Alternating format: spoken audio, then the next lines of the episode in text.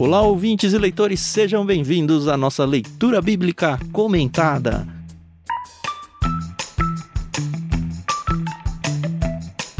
Eu sou Tiago André Monteiro, arroba Vulgutan, estou aqui com o Ricardinho e com a Carol Simão para a gente chegar na reta final do livro de Oséias. Hoje é a vez do capítulo 10. Tudo bem com vocês? Oi, pessoal, tudo bem? Aqui é a Carol Simão e é isso aí. Faltam com esse cinco. E aí, gente, bom dia, né? Boa tarde, boa noite, não sei que hora que você tá ouvindo isso daqui. Nós estamos aqui desgastados da semana, mas dispostos a aprender um pouquinho mais da palavra de Deus, né? Então vamos lá.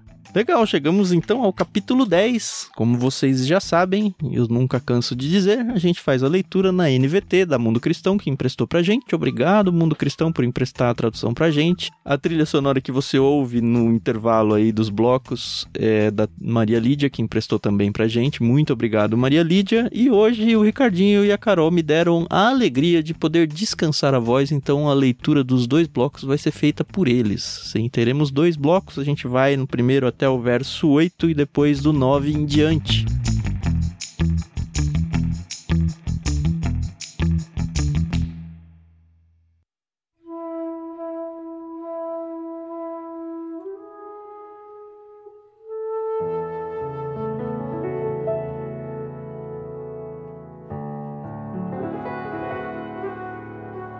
Vamos à leitura então. A Carol vai ler os primeiros versos, do verso 1 ao verso 8 e o Ricardinho vai seguir adiante.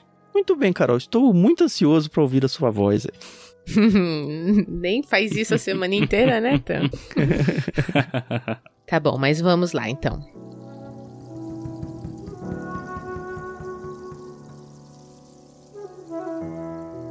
Como Israel é próspero, é uma videira viçosa cheia de frutos. Mas quanto mais seu povo enriquece, mais altares idólatras constrói. Quanto mais fartas suas colheitas, mais belas suas colunas sagradas. O coração dos israelitas é inconstante, são culpados e devem ser castigados. O Senhor derrubará seus altares e despedaçará suas colunas.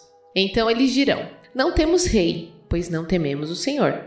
Mas, ainda que tivéssemos rei, o que ele poderia fazer por nós? Proferem palavras vazias e fazem alianças que não pretendem cumprir. Por isso, disputas legais brotam em seu meio, como ervas daninhas num campo arado. Os habitantes de Samaria tremem de medo por causa do bezerro em Bet-Aven, e por ele lamentam. Embora seus sacerdotes idólatras se alegrem com o bezerro, será removida a glória de seu ídolo. Será levado para a Síria como presente para o grande rei de lá. Efraim será humilhado e Israel envergonhado, porque seu povo confiou nesse ídolo. Samaria e seu rei serão cortados fora e ficarão à deriva, como um pedaço de madeira lançado no mar. Os santuários idólatras em Aven, onde Israel pecou, serão destruídos. Espinhos e mato crescerão ao redor de seus altares. O povo suplicará aos montes: soterrem-nos, e pedirá às colinas: caiam sobre nós.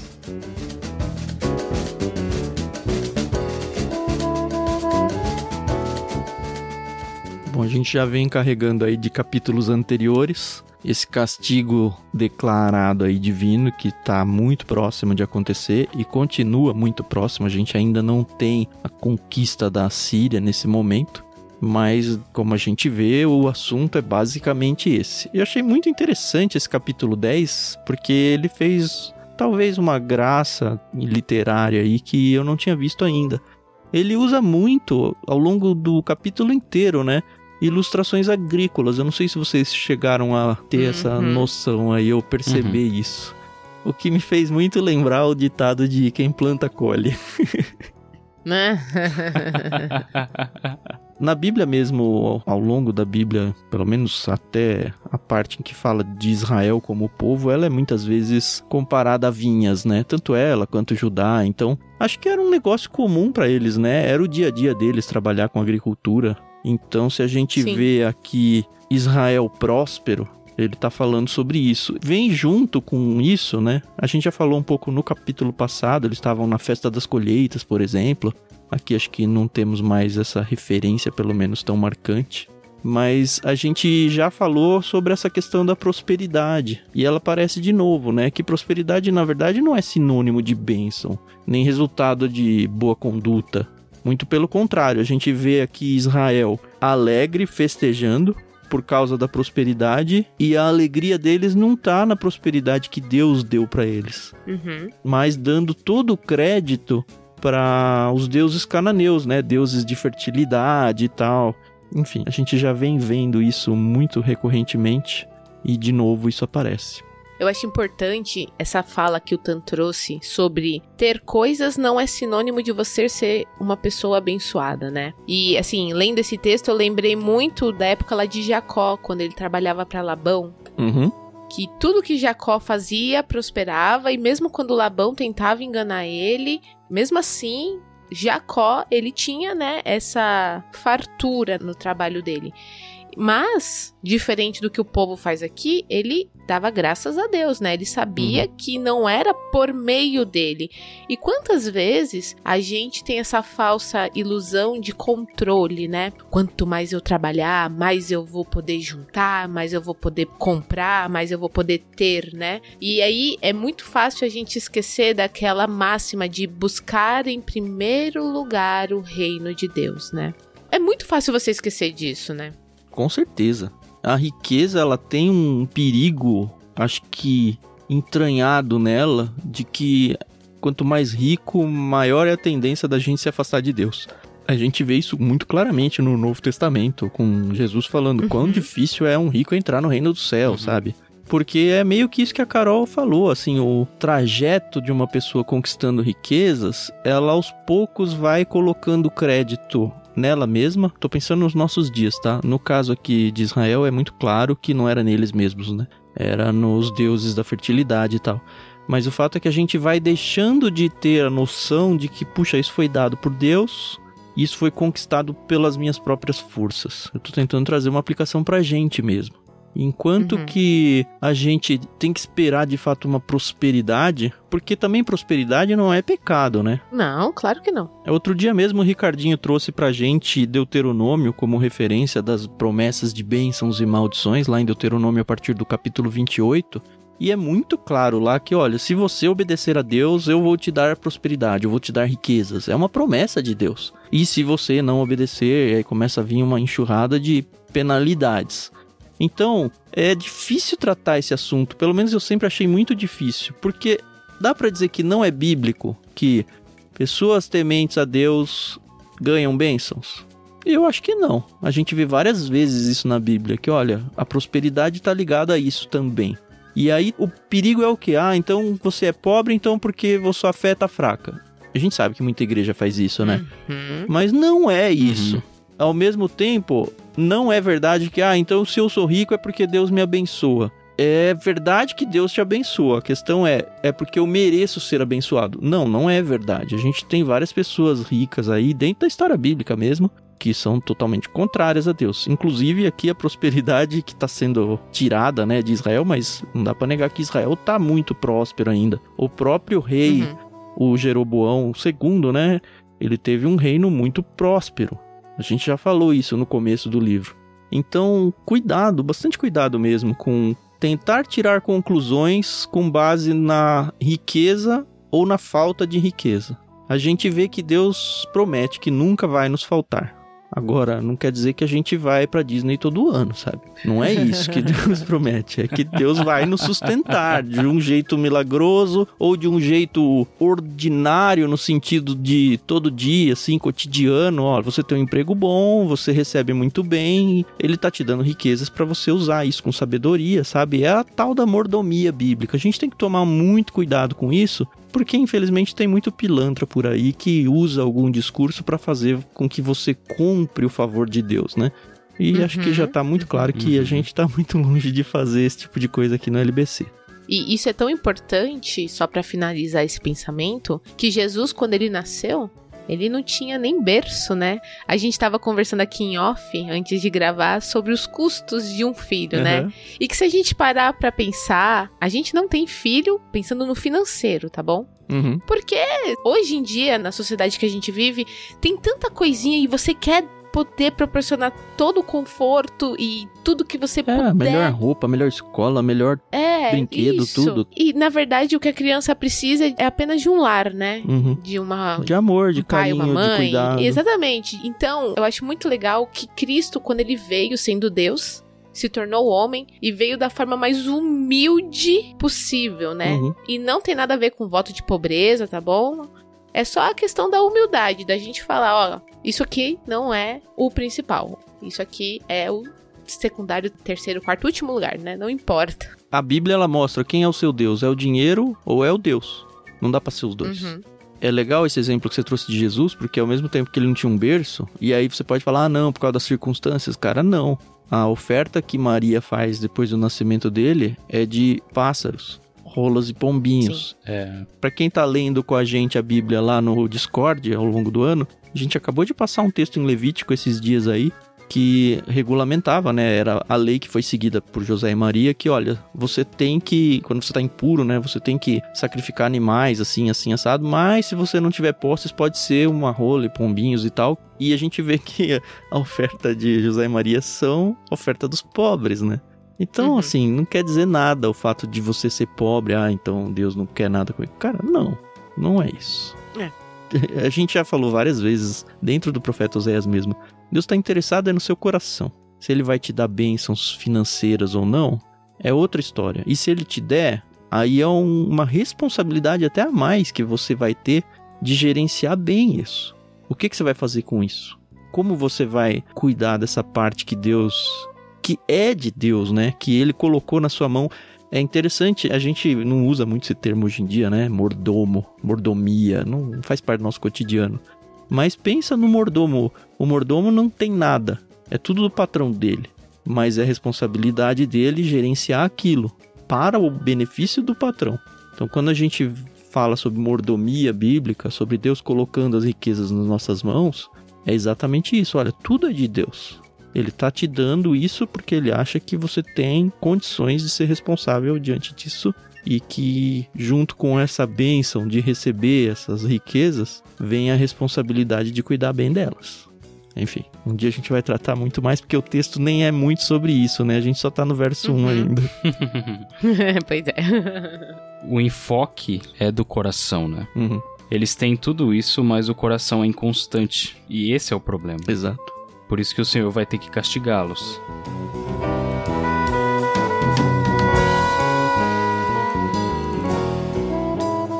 É muito engraçado.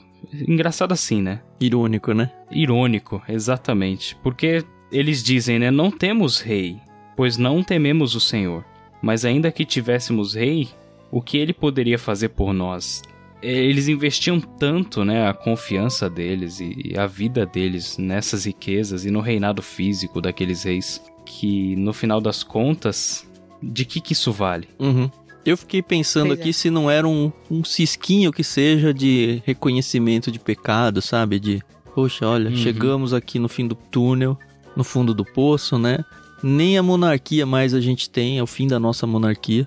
Uhum. E tava, de fato, esses dias pra eles, né? Os reis estavam morrendo. Não tem muito pontuado cronologicamente que momento é esse, mas talvez É. eles estivessem realmente na beira do da entrada da Síria, onde ela já leva o rei. A gente vai ter um texto aqui um pouquinho mais adiante que, que vai falar sobre o castigo para o lado dos governantes aí também, né? Mas a gente vê que tanto nesse verso 2 quanto num verso mais abaixo, meio que Deus mostra pro povo que, olha, você vai receber o castigo, mas não é justo esse castigo que você tá merecendo. Esse verso 2 já dá meio que a ideia, o coração dos israelitas é inconstante, são culpados e devem ser castigados. Então é meio que Deus ensinando, barra convencendo eles que, olha, é justo isso. É isso que tem que acontecer.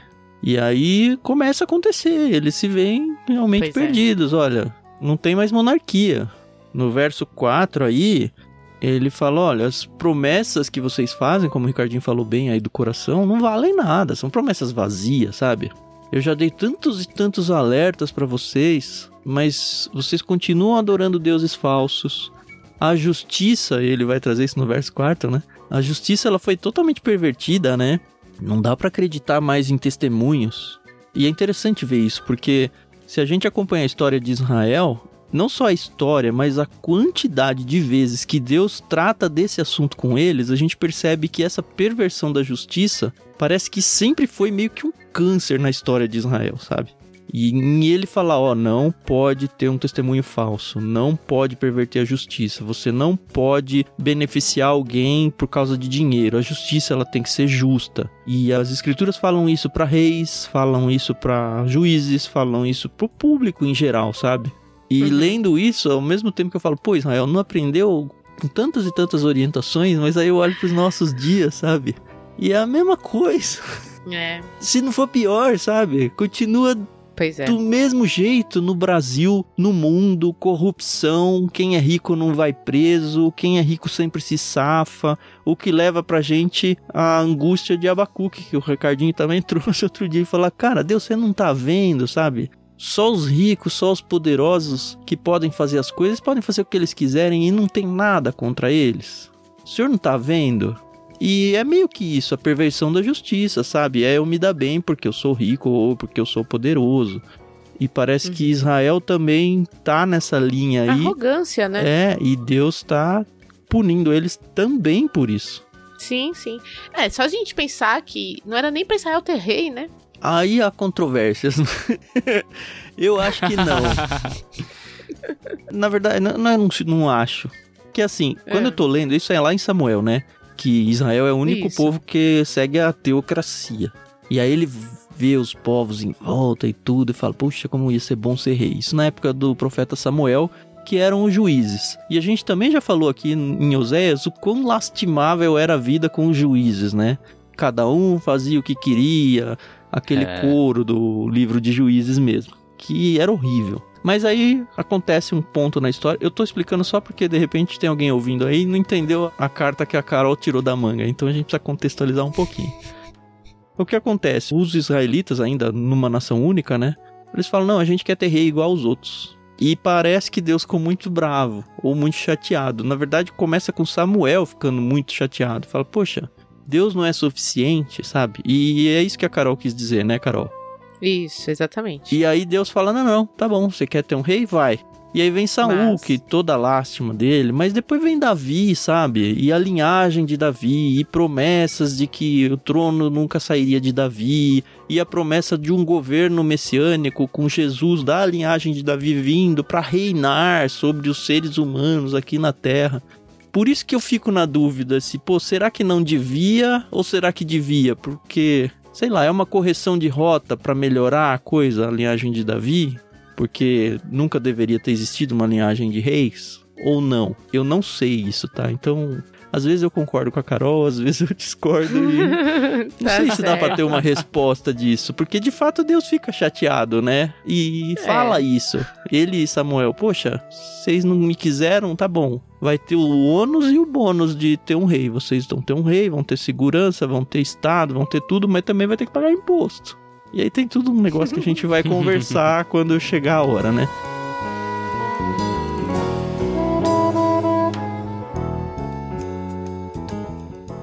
No capítulo 9, a gente mencionou aqui no versículo 15, toda a perversidade deles começou em Gilgal. Ali comecei a odiá-los, né? Deus falando. Sim. E esse evento de Gilgal é exatamente a posse do Saul, né? Então, uhum. o que já corrobora o discurso da Carol, né? É, e assim, a gente, eu acho, eu honestamente acho que a resposta é sim e não.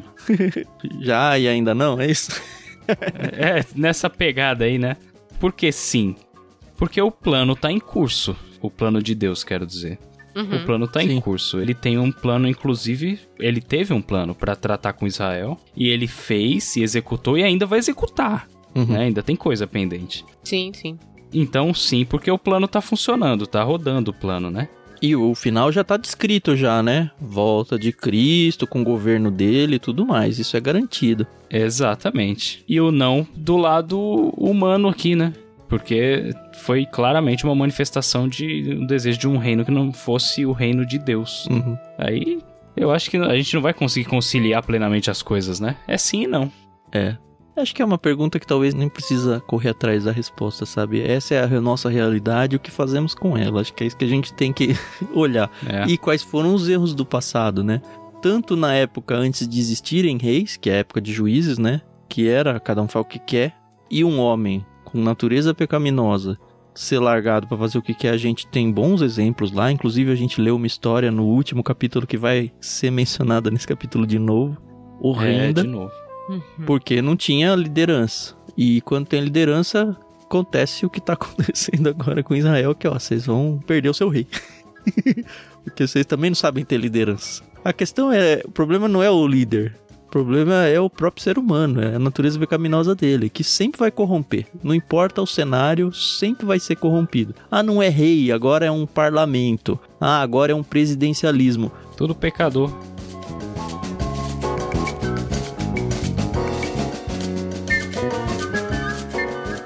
a gente vê do verso 5 até o 8 meio que uma descrição, né, mais detalhada dos castigos que viriam. A gente vê o bezerro em Bet-Aven sendo levado pela Síria, que era o símbolo maior, acho que da religião ali do Reino do Norte, né, de Israel. Lembrando que Bet-Aven é Betel, que era o centro religioso deles. E a gente vê, assim, a derrocada total. Samaria, que é a capital, sendo destruída o rei sendo destronado, se não me engano, foi o Oséias que foi levado cativo, e não é o Oséias autor do livro, tá? É outro rei, que é o último rei de Israel que é levado cativo. Lembra que o capítulo começou há cinco versículos, né? Em prosperidade. Agora não tem capital, não tem mais centro religioso, não tem mais rei. Os santuários idólatras, que tinham sido proibidos por Deus desde Pentateuco, sabe? Todos destruídos e abandonados, crescendo mato porque não, não faz mais sentido. E eu acho que termina muito. Ah, muito intenso, vai. Esse verso 8, que fala Uhum. que o povo estava tão desesperado que buscaria a própria morte, pedindo para os montes caírem em cima de mim. Essa ideia de texto ela aparece outras duas vezes na Bíblia. Uma é quando Jesus está sendo levado para a crucificação, e aí vem as mulheres para chorar por ele. Isso está lá em Lucas 23, 30. E aí ele fala: Não chorem por mim, chorem por vocês, porque vai chegar um tempo onde vocês vão pedir para os montes caírem em cima da sua cabeça. Tipo, tá tão ruim a situação que é melhor a gente ser soterrado, sabe? E a gente vê isso acontecendo também lá em Apocalipse 6. Então é uma profecia ainda que não foi cumprida, né? Mas vai acontecer quando a situação vai estar tão, tão ruim, tão desesperadora que as pessoas que não seguem a Cristo e tal, elas vão pedir para os montes caírem nas suas cabeças. Tá em Apocalipse 6:16, se você quiser olhar depois. Então tem esses três textos aqui em Oséias e esses dois no Novo Testamento. O que deve ser muito triste, né? A gente acabou de viver uma situação aqui no Brasil mesmo, de pessoas sendo soterradas por causa de deslizamento de terra no, no litoral aqui paulista. E a gente Uhum. vê, assim, a- o desespero. Você começa a ver TV e imagens das coisas acontecendo, é quase impossível não chorar, sabe? Em que grau a pessoa precisa chegar para ela desejar isso para si mesma? Chegou aqui na época de Oséias e vai chegar ainda de novo no futuro. É. O triste é ela sofrer pelo que não é o mais importante, né? Pois é. Ela tá sofrendo porque ela perdeu tudo, perdeu as suas riquezas, perdeu o seu rei. Não porque perdeu Deus, né? Exatamente, não porque perdeu Deus. Esse é talvez o mais triste, né? O que mais entristecia o coração do Senhor. Sim. E volta aquela máxima de que ah, o inferno é a ausência de Deus, né? Eu acho que a gente só percebe a importância de Deus em momentos de prosperidade, tá? Quando tá tudo bem. A gente só percebe de verdade a importância de Deus na nossa vida quando começa a acontecer coisas ruins.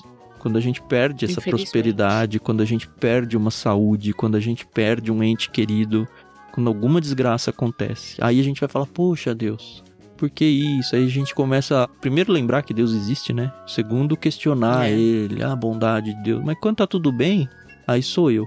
Aí eu que sou bom. O que me faz pensar se Deus não manda esses momentos turbulentos na nossa vida justamente pra lembrar que, olha, sou eu que tô no controle. E também é triste a gente precisar disso, né, Pra isso. Nossa, Tam, é, é super complicado realmente, né? Sigamos, né?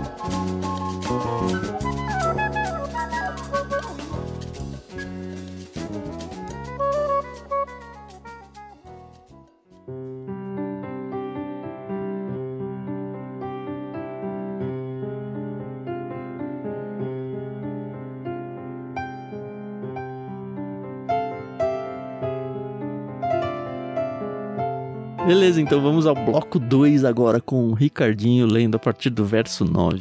Vamos lá.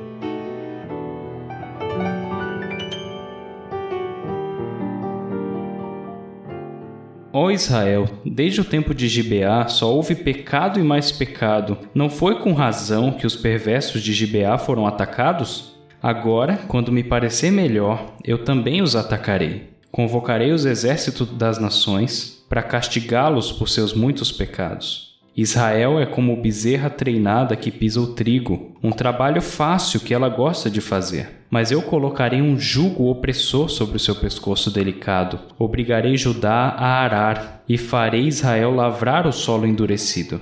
Eu disse: Plantem boas sementes de justiça e terão uma colheita de amor. Arem o solo endurecido de seu coração, pois é hora de buscar o Senhor, para que ele venha e faça chover justiça sobre vocês. Mas vocês cultivaram a maldade e juntaram uma farta colheita de pecados. Comeram o fruto das mentiras ao confiar em carros de guerra e em seus grandes exércitos. Agora os horrores da guerra surgirão no meio do seu povo. Todas as suas fortalezas cairão, como quando Salmã destruiu Bet Arbel. Até mães e crianças foram despedaçadas ali. O mesmo lhe acontecerá a Betel, por causa de sua grande maldade. Quando amanhecer o dia do juízo, o rei de Israel será totalmente destruído.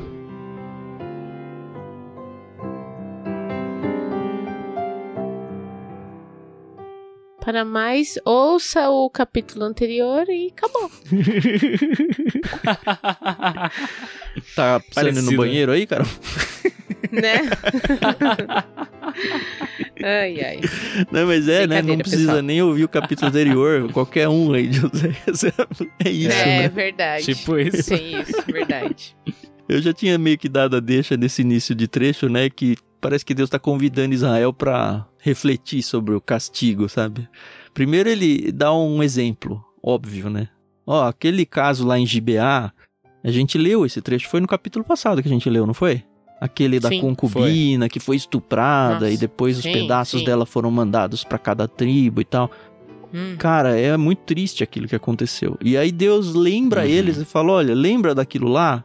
Não foi justo o que aconteceu. A gente não leu o que aconteceu, né? Mas a tribo de Benjamim ela quase foi dizimada.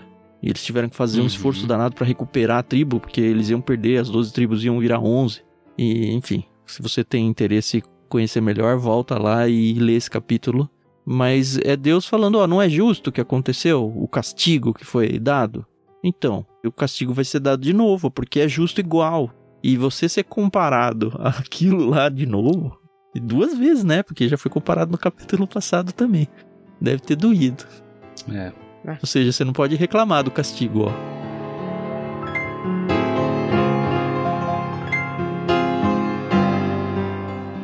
E, cara, nossa, esse verso 12 em diante.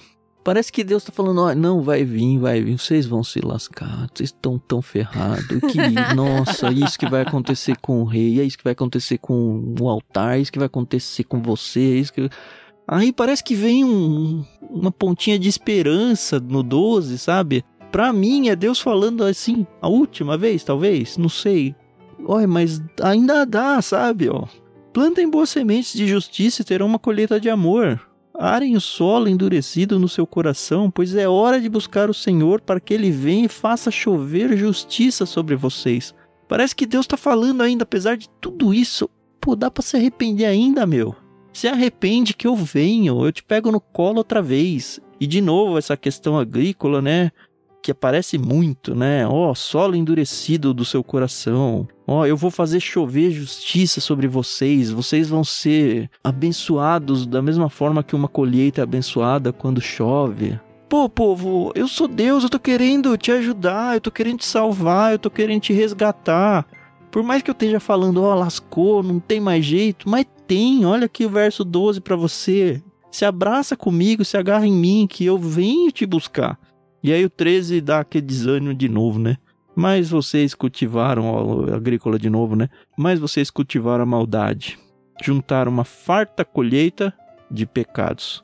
Fruto da mentira, confiar em coisas que não sou eu, Deus, sabe? Putz, cara, é. É. Eu tenho a impressão que ele tá jogando na cara.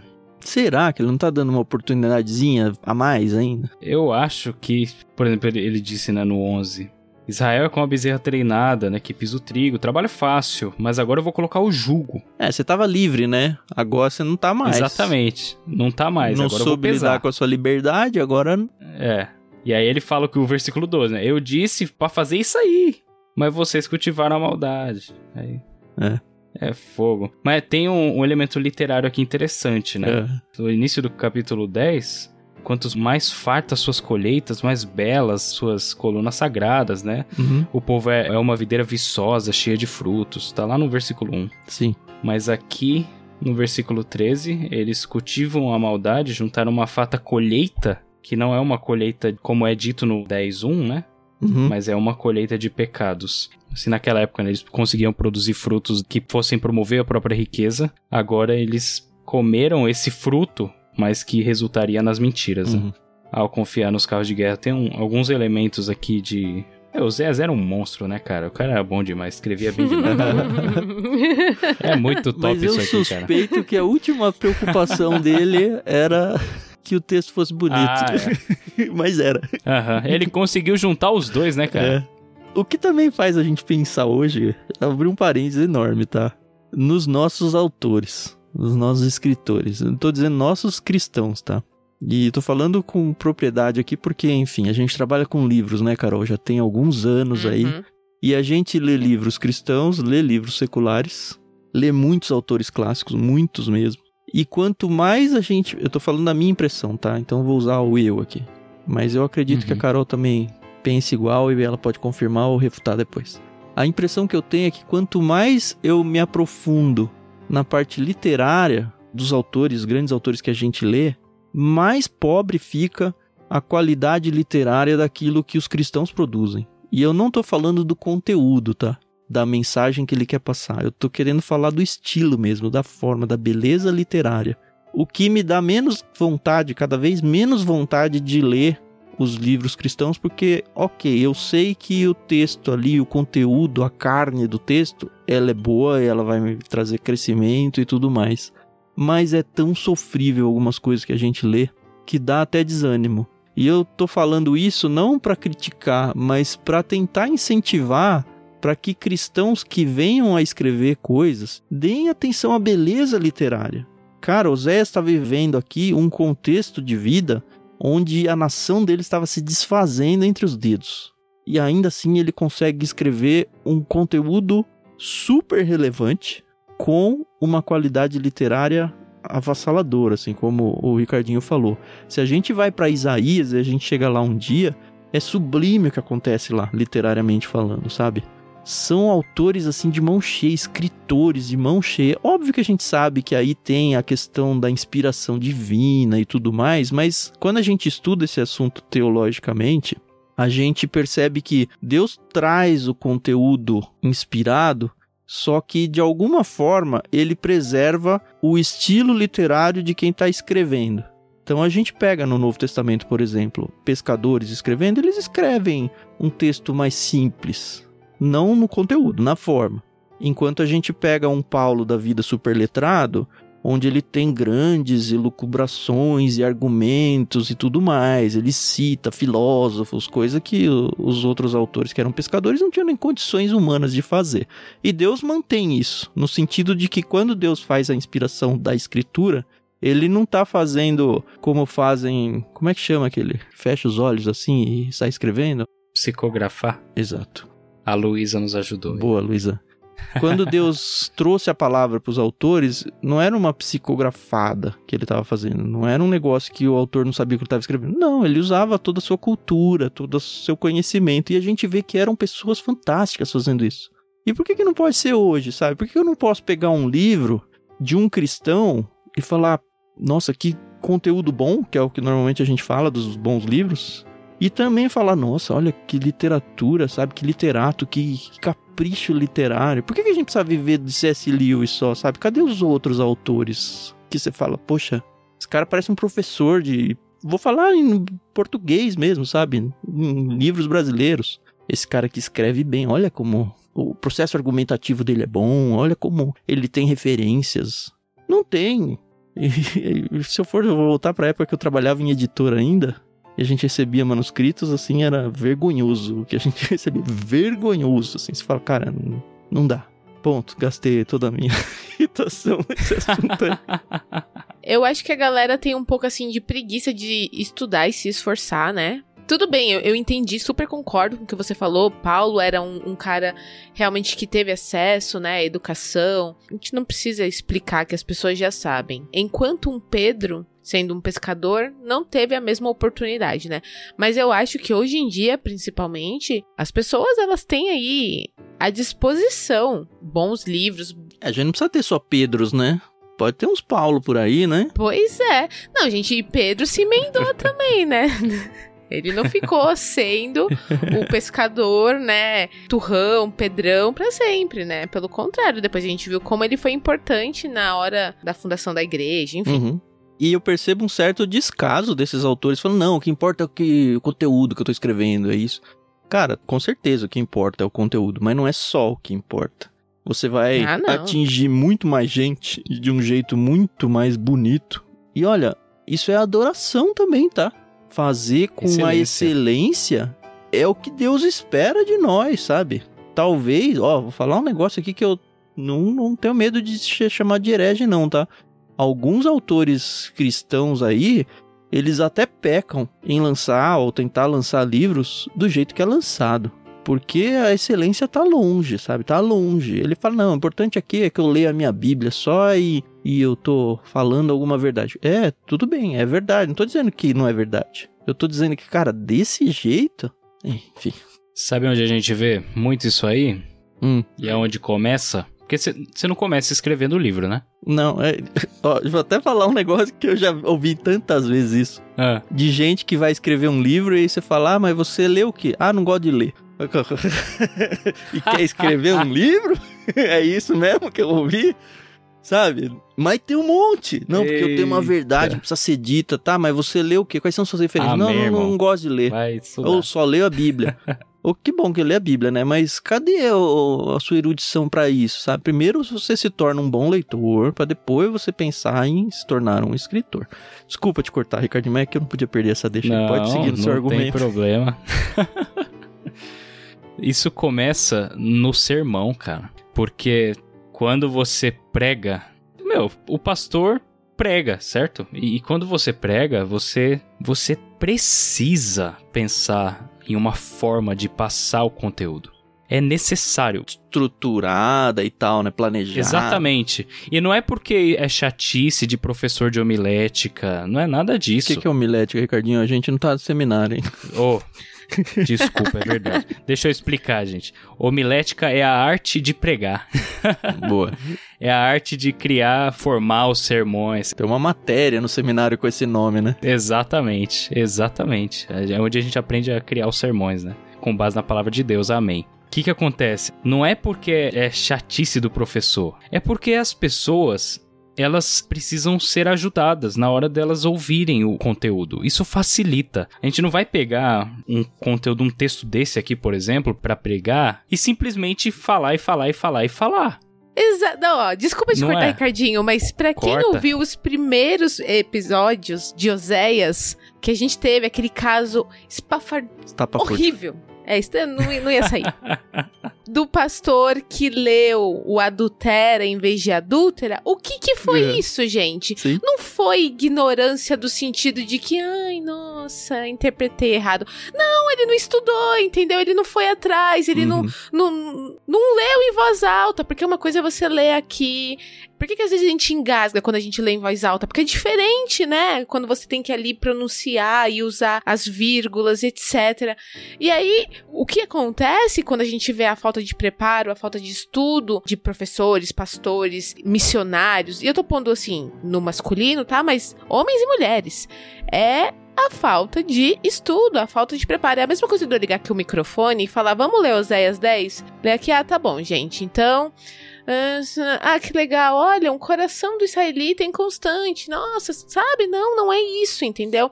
Então, é, é, a minha irmã, ela usa uma. Não é uma palavra assim, mas ela usa uma expressão que a gente tá acostumado com medíocre. Ah, é tão triste A gente isso, se né? acostuma. É, porque a gente tá ali, sabe? E não enxerga o medíocre mais, né? Por isso que eu falei que quanto É. mais a gente lê Nem os clássicos, pior fica a sensação dos outros autores. Porque a gente percebe o que que é medíocre. Olhando o é Uhum. excelente. E, ó, trazendo o que o Ricardinho falou, ah, no seminário tem o curso de homilética, que é a arte de pregação. Cara, alguém que vai ser um professor, ou alguém que vai ser um pregador, ou alguém que vai ministrar uma palestra, ou sei lá o que, vai ensinar alguém, não precisa de princípios de homilética, não precisa de princípios de didática. Porque, ah, não, didática não é teologia. Claro que é! Não precisa de um curso puxando a sardinha pro lado que a Carol ama aí, que ela tá estudando agora, de um curso de roteiro.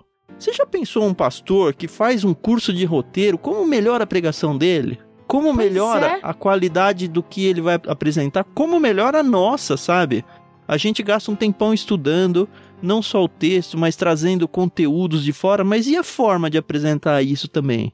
E as palavras que a gente escolhe pra falar isso e não falar aquilo? Eu não tô dizendo que a gente é super erudito nem nada, que, Imagina, enfim, a gente tropeça disso. nas palavras o tempo todo. A Carol mesmo acabou de tropeçar em uma.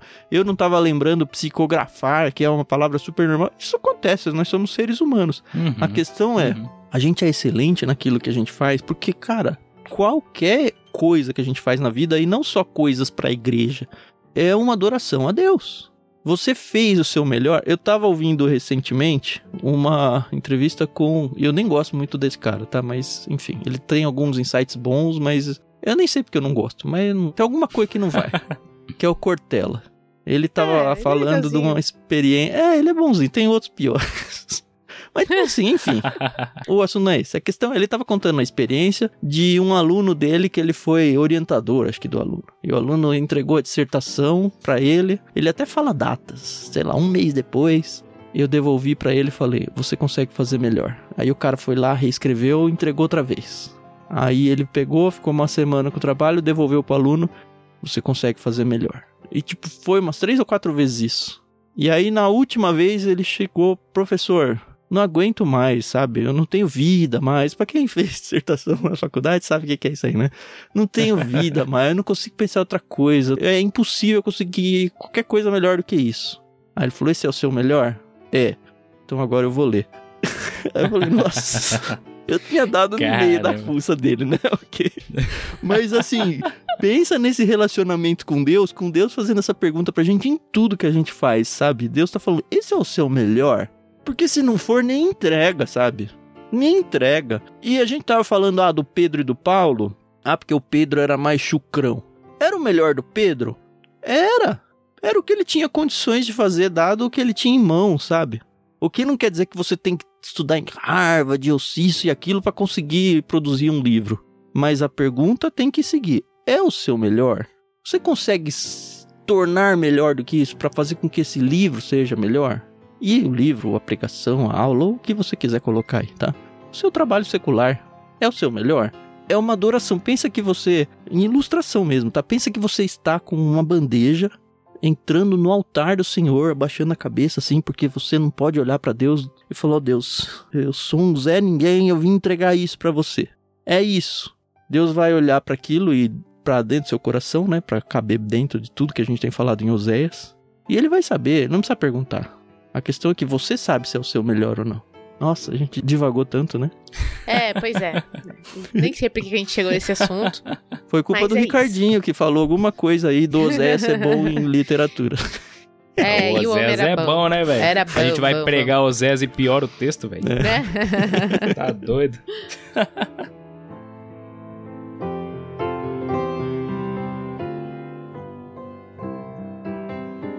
Bom, vamos indo pro final. A gente tem aí os versos finais, né? Os 14 e 15. Acho que vale lembrar, a gente sempre traz as referências bíblicas quando aparece algum evento, né? Ele cita aqui um tal de evento em Bet Arbel, mas aparentemente, pelo menos não é tão óbvio, que seja algum relato descrito nas escrituras. Então a gente não fala, ah, abre no versículo tal que é isso que aconteceu. Não tem, não tão óbvio. Uhum.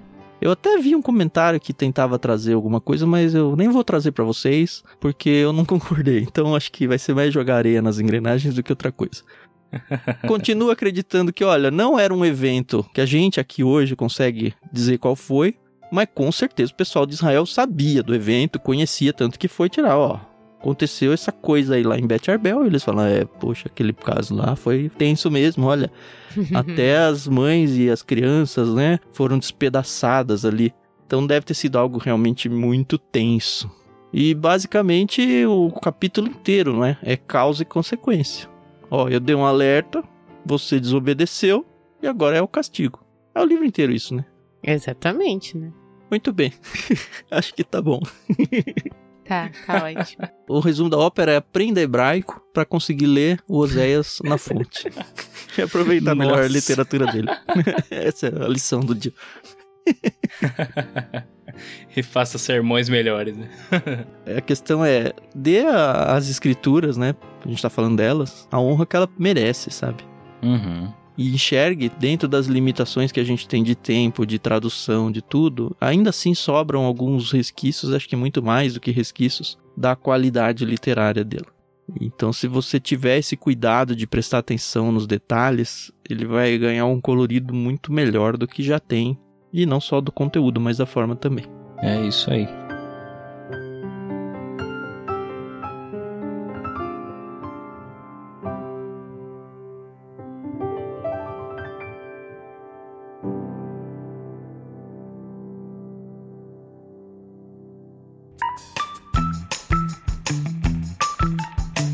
Na semana que vem a gente volta. Eu queria lembrar vocês, a gente não vai ficar falando em todos os episódios, mas é bem importante pra gente que apareça bastante que nós somos um ministério, tá? Um ministério missionário. Nós visamos entregar a palavra de Deus aonde Deus quiser levar.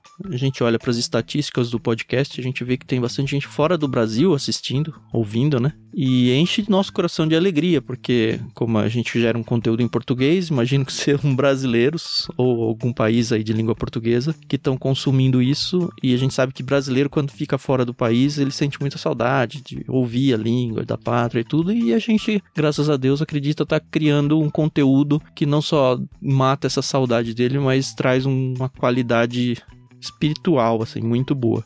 E para que isso continue acontecendo, a gente precisa de vocês financeiramente, tá? Então considerem com muito carinho se tornar apoiadores do Ictus Podcast e do Leitura Bíblica Comentada. Você consegue fazer esse tipo de apoio para os dois ao mesmo tempo. Você pode fazer isso através do nosso Pix. Se você quiser fazer alguma oferta avulsa, esse tipo de coisa, fica super à vontade. Tem na descrição do programa aí. E você pode também se comprometer mensalmente com um valor dentro da ferramenta do Catarse. A gente escolheu um esquema de financiamento coletivo, é super seguro, super conhecido aí. Você pode acessar o link que também está na descrição, se você quiser tá ouvindo e não, não consegue acessar link, quer digitar aí, você pode acessar catarse.me ictus lê todo o nosso projeto, a nossa proposta, vê se faz sentido, ora aí com a sua família e se torne, se Deus quiser, um apoiador nosso. Vai ser realmente uma benção poder levar a palavra de Deus onde a gente tem levado, tendo o suporte de vocês para que esse barco continue indo à frente e alcançando cada vez mais vidas. A gente tem, como também a gente sempre fala, o nosso Discord, que é um espaço onde a gente transmite esses podcasts. As pessoas podem ouvir a gente gravando, ver os nossos rostos aqui, né? A gente sempre divulga lá. A gente organiza leituras coletivas por lá de vários livros, cristãos e seculares. A gente está lendo a Bíblia em 2023, então se você quiser entrar, é tudo de graça isso. A participação também tem link aí na descrição. E só vem com a gente, a gente quer ter vocês sempre pertinho da gente. E muito obrigado pelos ouvidos, tá? Muito obrigado, porque a gente sabe que é uma hora inteira aí, praticamente, né? Conversando com vocês toda semana. Então, só o fato de vocês doarem esse tempo da vida de vocês pra gente já nos enche de alegria. Obrigado, Carol. Obrigado, Ricardinho. Semana que vem a gente volta. Até mais. Isso aí, pessoal. Muito obrigada pela paciência, pela audiência. A gente se ouve no próximo episódio. Até mais. Isso aí, gente. Deus abençoe a todos vocês. Muito obrigado pela companhia e até a próxima.